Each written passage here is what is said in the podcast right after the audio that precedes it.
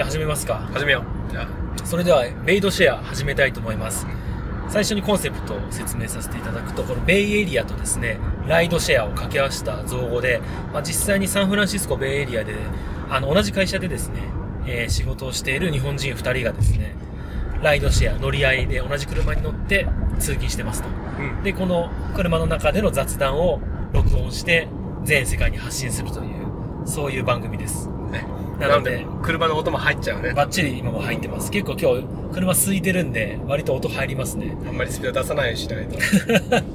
まああの、気分はですね、後部座席に乗って、ね、えーサンフランシスコには帰り道なんで夕方帰っているような気分で聞いてもらえたらいいんじゃないかなというふうに思います。ははい。い。というわけで、結構暑いですね、最近ね。暑いね。暑い。今エアコンジャックでは一応入れてる。そうなんですよ。これもう一個言うと、あの、エアコン入れると音が入るんで、結構おじさん二人が汗だくになりながらお送りしています。暑いね。昨日もすごく暑かったね。昨日暑かった。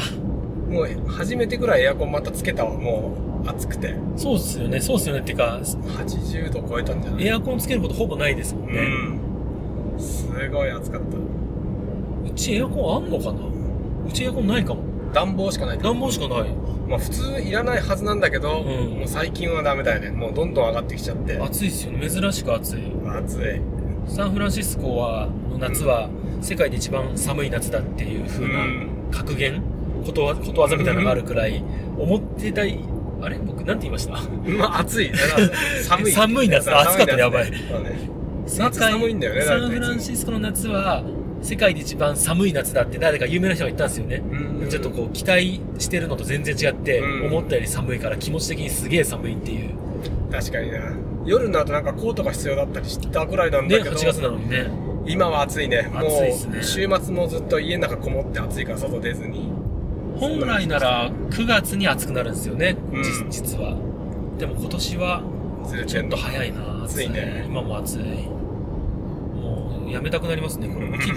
これね、マイク切ってエアコン全開にしたくなるけど、ちょっと我慢して。うん。だずっとネットフリックス見てたもん。そのああ、家の中で？最近そのあの、全裸監督あが一気にリリースされて、あ、あの、あの人のやつですよね。えっと、有名な人の。そう村西監督ね。村西監督で、あの、俳優が、うん。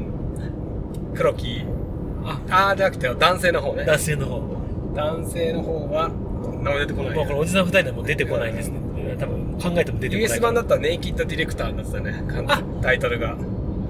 はいはい。なんか結構、あれ、流行ってますね。ネイキッドディレクターってあれそういう意味なんですね。うん。で、あの、英語版ももちろん日本語吹き替え版もあって。なんか普通につぶやいてる人、アメリカにもいますいや、よね。結構いるよ。タイムラインですごい流れてきて。あそうなんだだろうって見始めたらすごい面白いし、まあテレビではちょっとできない演出だなって感じ。うん。本当に全裸だったりするし。そうなんですね。だからそれがまあ、この公共の電波を使っていないネットフリックスとかこういうネット系のサービスの強みですよね。すごいね。結構攻めたあの企画できますもんねうん。ちょっと牛島くんみたいな感じのテイストもあって。ああ、ちょっと裏社会的なあれですか。なんか第2弾もシーン。ズン2も出るみたいだよ。えーネタバレやめとくけどね。やめてくださいよすご面白い。あの、アマゾンプライムのドキュメンタルとかも、から。うん。あの、み、見たことあります？あ、もう俺、松本人志の。あ、まだ見てないね。絶対あんな。地上波で流せないですよ、ないよもう超下ネタですから。まあ、それ、流行ってくるよな、でも。まあね、そういうのやっぱり、尖ったやつ見たい人もたくさんいますからね。なんかネットフリックス、YouTube 上回ってるんだよね、視聴率なんか。ああ、まあ、だってみんな、あのーや使ってますもんね。普通のテレビのより見てるようね。ん。話題になるし。ほとんど周りみんな、有料会員ですもんね。いや、コンテンツいいよ、オリジナルコンテンツもすご相当金使ってますから。ね。僕基本ドキュメンタリーの内容が好きで、でも実際にあった内容をまあドラマにしたり、まあ実際にドキュメンタリーにしたみたいなの好きだけど、そういうのネットフリックスすごい多いから、もうどんどん見ちゃうね。それはあれですか？アメリカの会員で見てます？まあ、ちょっとテクニカルで日本の会員だけど、まあアメリカでも見れるもちろん。なるほど、なるほど。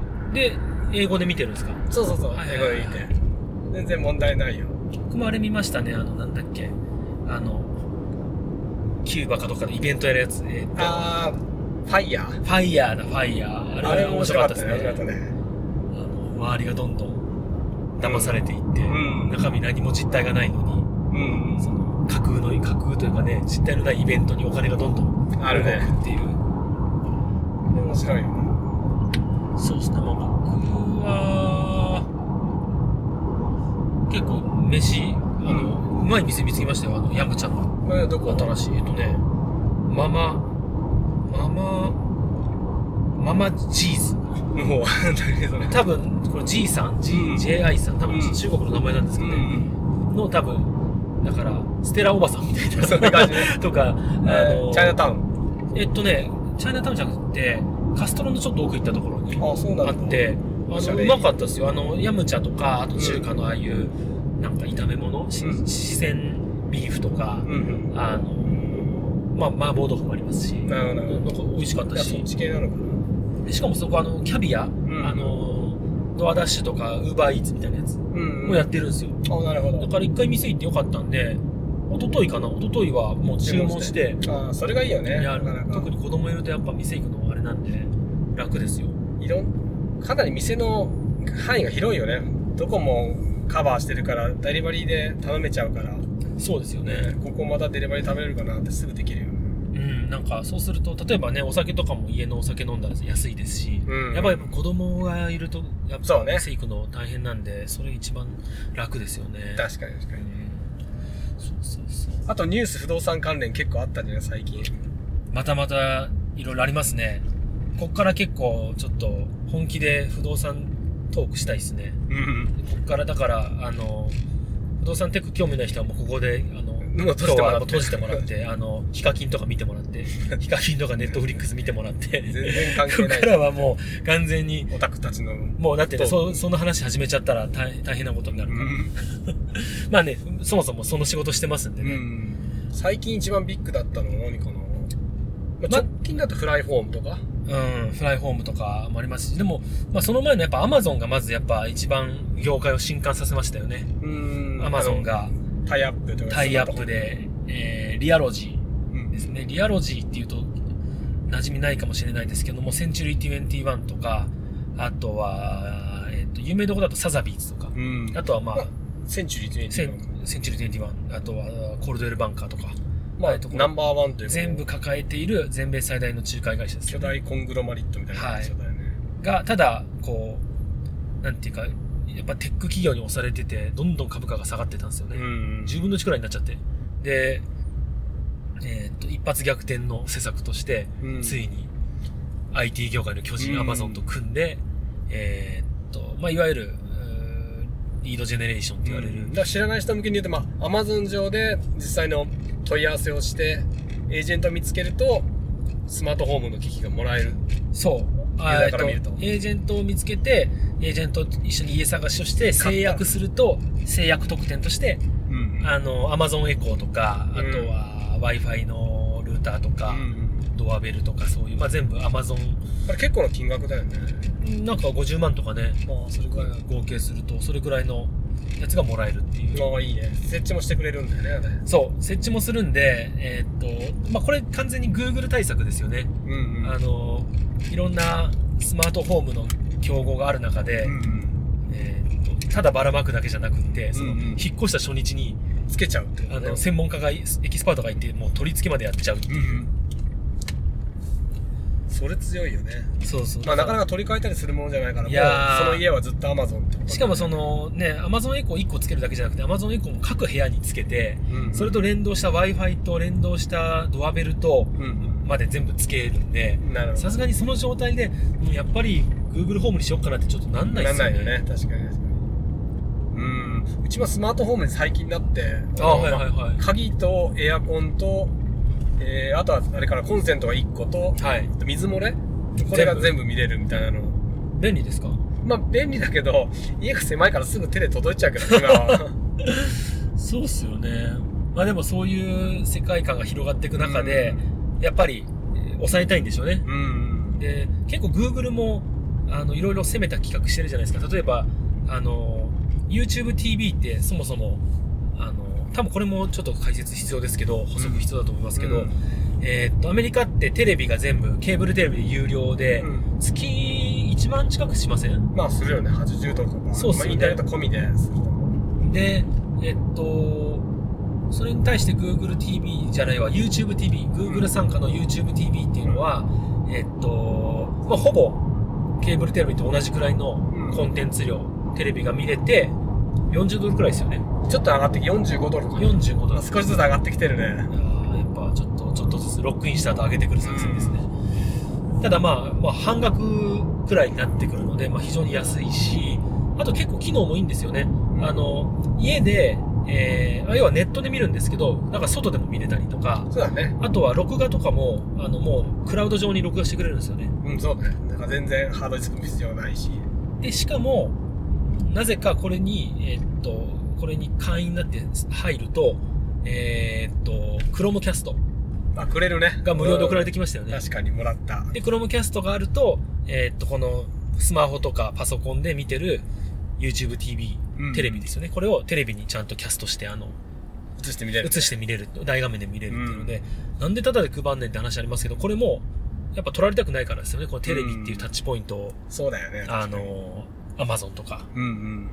まあ、アマゾンがメインかでも今だと。そうねまあアップル、まあアップル TV もそうだ。うん。あとはもう YouTube TV のその、普通のテレビを見れるってサービスはね、結構もう5、6社出てきてるよ。ああ。で、価格競争で始まってて、もうソニーも確かやってたはず。あ、そうなんですね。うん。だから、クロムキャスターもらったんだけど、今はソニー使ったりとかしてる人いる。ああ、それも、でもヤマさんもそうですよね。うん、そうだね。今もう野球が、もうそろそろ終わりそうだから解約しちゃうかもしれないすごいですね。あの入った、り解約したりすると思う。あの、本当に嫌な客ですよね。あうの、Google とかそういう企業側からしたら、要は、サブスクリプションを入ったりやめたりするでしょ？それ本当やめてあげてくださいよい。や、結構、なんか、まあ、ネットフリックスもいいのが始まんなかったら、まあ、一回やめて、また新しいストレンジャーシングスが始まったらまた見いや、始めまあ、るっていう。すごいいい意味で、よく言うと節約家ですけど、悪く言うとすげえ嫌な客ですよね。でもネットフリックス会員が初めてアメリカで減少したのは、その、ヒットシリーズが出なかったから。一旦やめようかっていうふうに。うんだからその、オンオフやられるとちょっと困りますよね。結構もう当たり前になってきちゃって、まあそういう風になってきたんだと思うね。で、彼らまあ長期契約しないことがメリットで歌ってるから、はいはいはい。毎月好きな時に辞められますみたいな。そうですね。フリクションレスって言いますけど、うん。要は長期契約じゃなくて、あの辞めたかったんですもう、翌月辞めたらいいじゃんっていう。うん。でもそれを悪用すると、まあ悪用じゃないですけども、ううんまくやると、そうね。じゃあ今月はちょっとやめようかなみたいな。まあ、確かに僕も今年、ジャイアンツ弱いじゃないですか、うんサンフランシスコジャイアンツ。だから全然見てないんですよ。で、僕が見ると負けるんで、逆に見ないように。もともとやっぱジャイアンツとか見たくて入ったけど、今ほとんど見てないですもんね、そういうと。で、ね、ワールドカップの時とかやっぱ見てましたけど、うんそれも今ないし、そうだよねバスケもやないし、うん。確かに。まあ話戻すとあれだよね、アマゾンの。そうだ、全然関係ない。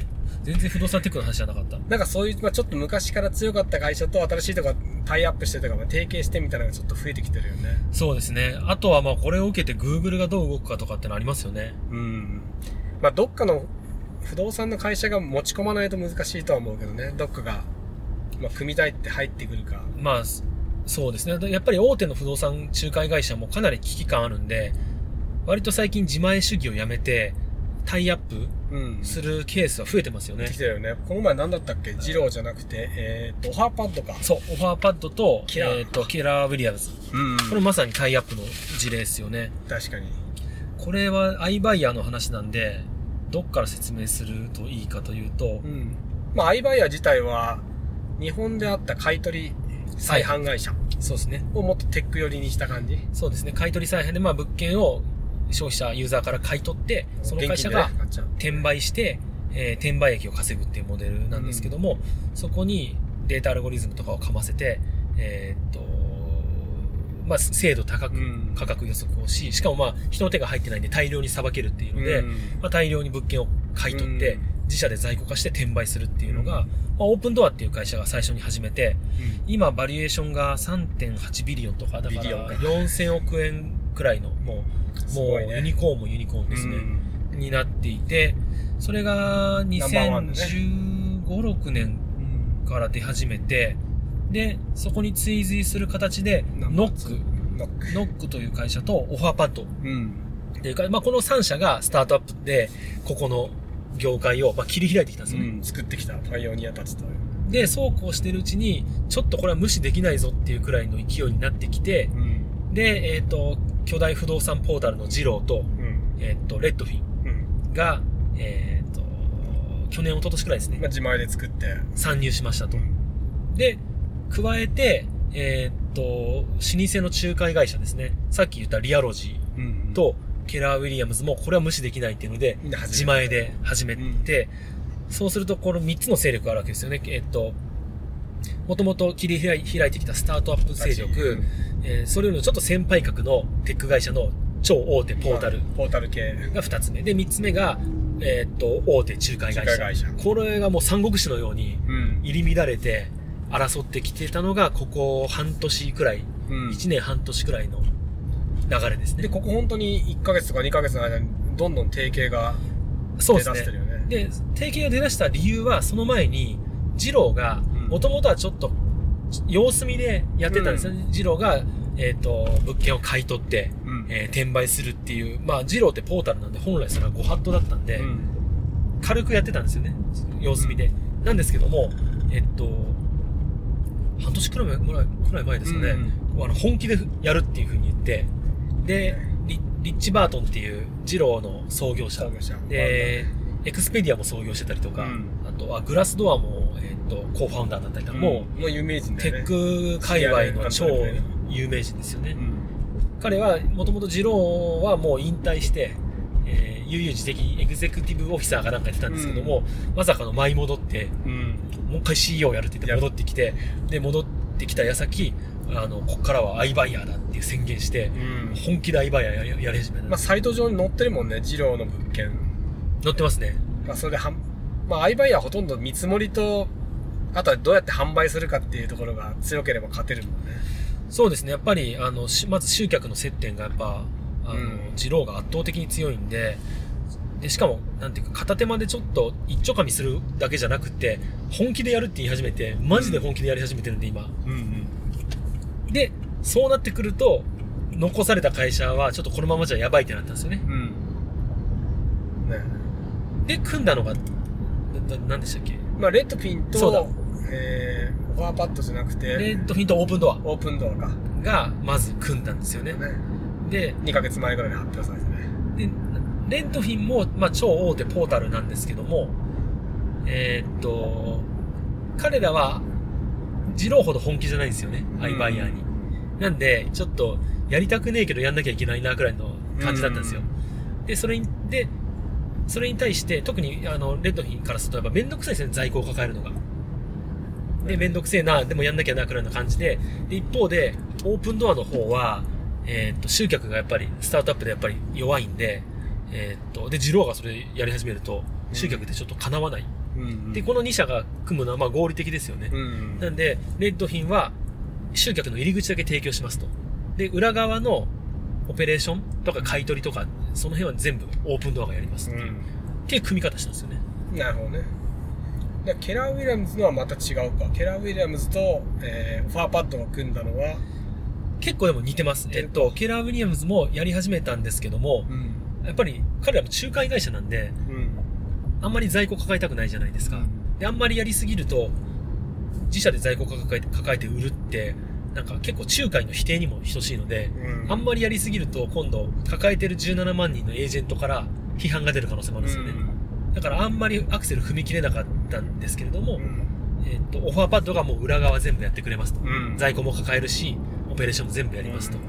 オファーパッドは何が嬉しいかっていうと、まあ、集客ができるんですよね。うん。ケラー・ウィリアムズのエージェントが売り手に提案するときに、えっ、と、普通に売却するといくら。うん。買い取りもできますよ。で、買い取りもできます。どうしますかっていう風にして、買い取りを選んでもらったら、それがオファーパッドに流れてくるので、うん。なんかもう結構売り主とか売る側の入り口みたいになっちゃってるよね、ちょっと。そうですね、ケラー・ウィリアムズ、レッドフィンは入り口ですね。でなんかユーザーが取ってもその見積もりを取ってみようという感あ覚であ、はい。アイバイヤーに申し込んで、で、この価格で買い取ります。30日間以内は、みたいなのが、まあ、手に持った状態で動き出す。そうなんですよね。だから、結構これが、多分大事なポイントですよね。うん。もともと、これ僕もよくブログとかでも言ってたんですけど、あの、やっぱり転売する前提なので、当然転売益を確保するために、うんちょっと安いよね。見積もりは安いんですよね。だから、安くてもいいっていう人はな、やっぱりニッチで、うん安くてもいいけど今すぐ売りたい人が、うん。えーメインでニッチなビジネスなんじゃないかって話をしてたものの、今起こってることっていうのは、そうじゃない普通の人も、一旦、アイバイヤーから見積もりをもらって、あ、少なくとも即日でこれくらいの金額で売れるんだ。保険のようなね、ていう安心しようみたいな。見積もりを持った上で、えーっと、普通に売却活動を始めたりするんですよね。その時のエージェント、まあ代理も取れる可能性があるんだよね、多分。あそうですそうですもらって。そうです、そうでまあ、す。すごく早くタッチできるっていうのはもう願願ったり叶ったりというのが。そうなんですよね。だから10倍、なんか9対1くらいでうん。普通の中華選ぶらしいですよなんだなるほどね。だから、二郎に問い合わせして、うん。えっと、そのまま、あ二郎の二郎オファー、アイバイヤーに問い合わせして、うんそのまま売る人ってもう本当ニッチで、うん1割2割で、うん残りは、えっと、そのやっぱ見積もりをもらった上でうん、普通に仲介の売却するらしいです出しちゃうね。なるほど。だから、そう、あの、山本さんのおっしゃる通り、あの、呼び水になってるんですよね。うん。いや、そのフライホームのプレスリリース見てて、うんちょっと気がついたのは、その価格保証みたいなの新しく始めるにあたって資金が必要になるから、はい。その、まあ、21ミリは普通に株式だけど、残り120はもう、ローンでうんうん。借りれるみたいな出てて、うん。あそのやっぱり、保証みたいなのを打ち出すとかなり収穫が取れるんだろうね、そのアイバイヤーで。で、その後、まあ、仲介で、まあ、普通にビジネスモデル的には手数料を得るっていう形。そうです、そうです。だから、あの、売却、あの、これもう長年の課題で、うんその売却のユーザーのオンライン集客ってすごい難しいじゃない,、ですか。やっぱそこに対して、あの、このアイバイヤーを呼び水に集客できるっていうモデルがちょっと確立されつつあるっていうのが、うんすごいここ最近のトレンドだし、確かに。二郎にとってはやっぱり価値の高いセラー、売却のリードをうん生み出せるっていうのは、魅力的なんですよね。確かに、ジローのオファーに申し込んだ上で、まあ、ジロー上でまたエージェントを探してもいいしっていうだよね。だから、リアルター .com それやらなくて大丈夫なのかっていうのが最近の。確かにリアルター全然やってないよね。やっぱちょっとリアルターってやっぱりそのエージェントの関係性が大事なんで、ん。あのやりづらいでしょうね、うんでも本当にやんなくて大丈夫なのかっていう話はなんか記事出てましたねもう大手とやってないのリアルターだけになってきててるよね。ますなってますなってますあとはリマックスか仲介でいうとリマックスまだやってにマックスもやってないね。だからまあ整理するとえっ、とあれですよねそのこのアイバイヤーと言っても入り口の集客と後ろ側のオペレーションとか在庫を抱えるっていう、まあ、うん2つの機能があって、えーっと、レッドフィン、えーっと、オープンドア連合は、レッドフィンが入り口。で、後ろ側のオペレーションはオープンドア。で、これに対抗して、えーっと、最近、本当昨日、一昨日うん。公表されたのは、ケラー・ウィリアムズのエージェントたちが入り口。うん。後ろ側はオファーパッド。うん。で、それに対して、全部やるよって言ってるのがジロー。うん。後ろ側、前側も後ろ側も。そうね。で、前側をやるメリットは、うん。セラー、売却ユーザーの集客ができて、うん。えーっと、アイバイアイで決まるもよし、普通の仲介も獲得できると。で、後ろ側はもちろん転売益を狙ううん。うん。っていう勢勢力図ですよねど。こが勝つんだろうね。で、まあ、ジオが一番メディアがでかくて、しかも一気通貫で提供できるってすごい強そうな気しちゃうけどね。ジローが本気出してるんで、結構厳しいんじゃないですか。あとは資金もあると思うね。資金量も、 Offerpad にも書いてあったかな。確か Keller Williams お金も提供するっぽかったな。ああ、そうなんですね。うん。やっぱこのモデルどんどん拡大するとすごい資金需要が必要になってくる。もう3桁 million 以上必要になってくるから。まあ、 Zillow はそれが大丈夫であれば。 Zillow は、あの、しかも、あの、今、一物件転売するために赤字らしいですよ、やっぱり。それでもマーケット作っていくからどんどん。そうそう。しかもその赤字ってなんか、粗利ベースの赤字。うん。あの、なるほどね。買い取って売った時でコストで反映してるのは、そのリノベーションのコストとか、うんえっと、あとは、まあ、直接的にかかるコストだけで。そうそうそう、だから裏側のマーケティングコストとか、う開発コストとか入れずに、うん粗利で赤字なんで、なるほど。その争いというか、その、攻めてるね。その消耗戦やられたらちょっと、うん。もうそこで本当に戦えるのは3社だけで、まあそこか勝てならいっすよね。本当に数社が選ばれてくる。ノックとかどうするんだろう。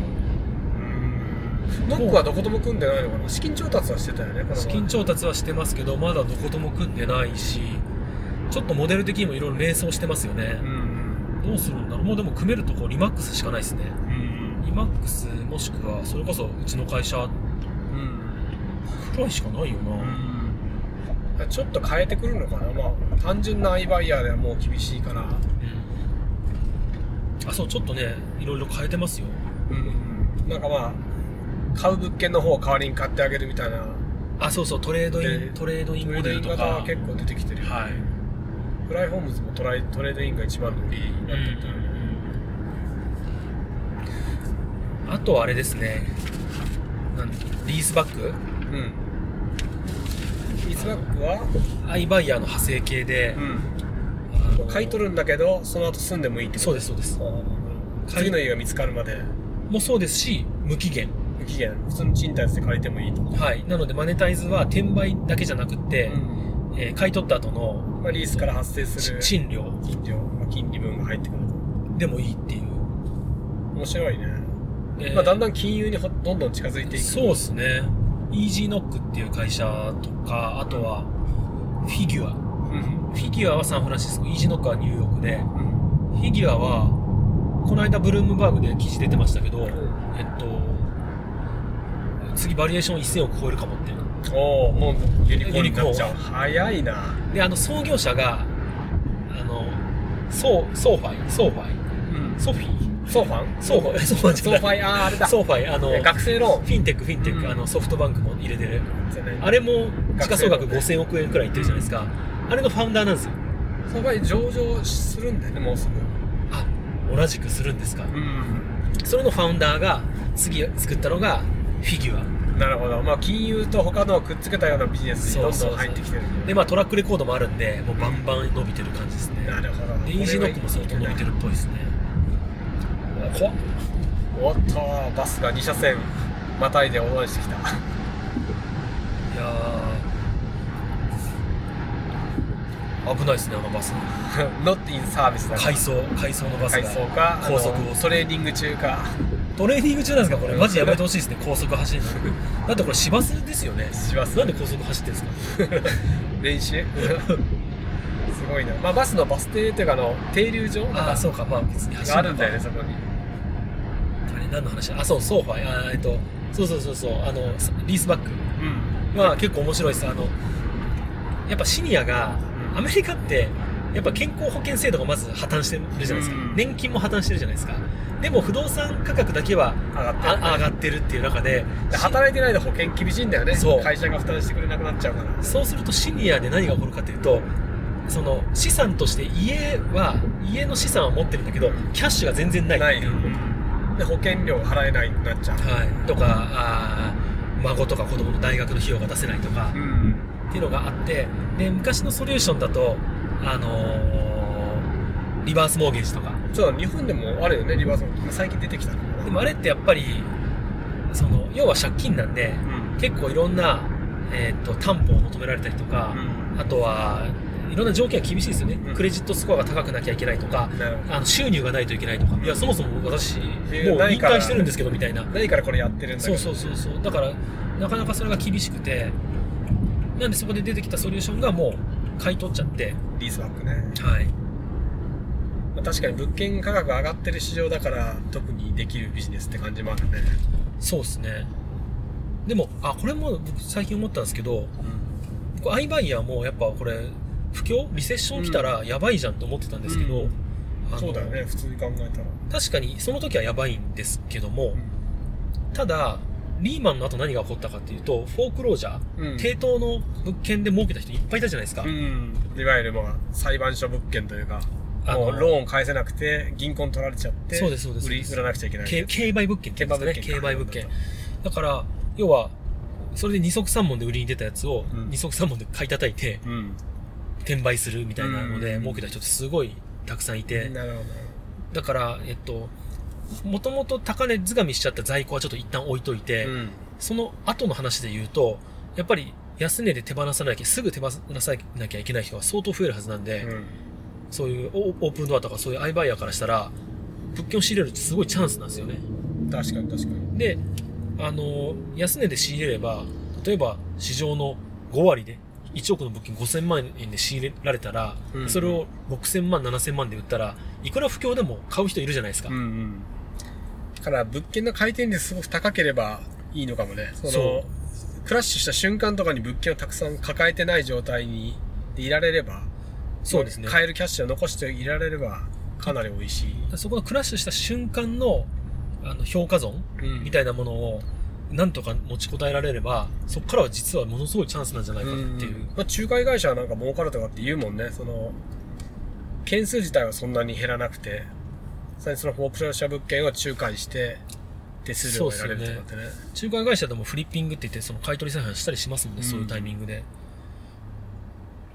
そうだからまあ課題は高値で掴んじゃってたやつをどういうふうに処理するかはうん。課題ですけど、そうねまあそこはもう損切りするとかまあ、ベイエリア、まあ、下がった前回の時にも、まあ、3、4年で元の価格まで戻ったっていう、だから塩漬けするってのもありますよねうん。であとはさっきの賃貸に出しちゃうってのもありますよねうんうん。逆にもう家手放して賃貸に逆戻りですみたいなユーザーも増えるんで賃貸に出すもありますし確かに。まあ、賃貸に出して、まあ、時期を待つっていうするのかな。だから意外とみんな延びるかな。そうみんないやオープンオープンドアとかそのアイバイヤーのモデル聞くとみんないやそれ不況来たらやばくないっていや、言う一番出る話題だよね。言いますよね、うんでも逆に不況の方がチャンスなんじゃないかなっていうのが、うん。ここ1週間くらいちょっと僕が。そこから、不況の時に誰かがアイバイヤーを辞めて、そこを買い取ればすごい儲かるんじゃない？その事業を急にそこから引き継ぐ。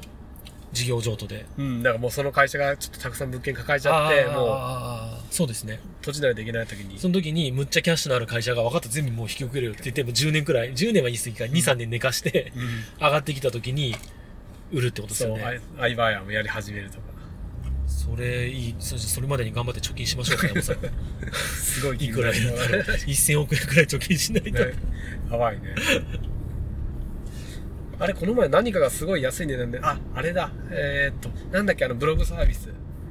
あ Tumblr。Tumblr Tumblr Tumblr 3、ベライゾンが3億 ?3 million って書いてあったかな。ベライゾンヤフーが買い取ってそのヤフーがベライゾンに買い取られてで、まあ、切り離して売ることにして、であそこえーっとあのー何でしたっけ？ブログのサービスえーっとあーっと、WordPress。WordPress が買ったんですねうんうん。それが3 million だったよ。3 million だったら山本さん買えるんじゃないですか？絶対買えないでしょ。あの、赤字すごい発生してると思う。その、従業員も多いし。なんとか3 million 買ってもものすごい支払いがその後生じるけど。その後のまあ、V 字回復できなければ終わってしまうパターンだよね。でもまあすごいなと思ったけどね。ねだってあれ過去の情なんか何千億で多分いや、だったと思う、俺も。びっくりするね。今日結構空いてましたねうん。あでそうか僕が今日先に降りるのか、うんうん。今日結構空いてたなで今日の結論は頑張って貯金しましょうってことでいいですかねいいチャンスを待って貯金頑張って貯金きましょう。することがやっぱり将来のチャンスにつながるっていうことで、まあそういうとこのライドシェアでねガソリン代を節約してるのが一つ、。だいぶ節約になってる。なん千なんなんでしたっけ？まあこの一一歩目一歩目、うん一歩目としてそうそうそうじゃあまあ、ねほぼつきましたって感じだね。はいそれでは今日は不動産テックの話でしたね、うん不動産まだまだ話せそうだね。全然話せるいこれ何分話したんだろう結構長く話しちゃったけど、うん。まだ、専門なんでねね、アイバイヤーしか話してないし。はいそれではまたちょっといろんなフィードバックに応じて話はいろいろ考えたいと思いますので、はい。じゃあまた。ありがとうございました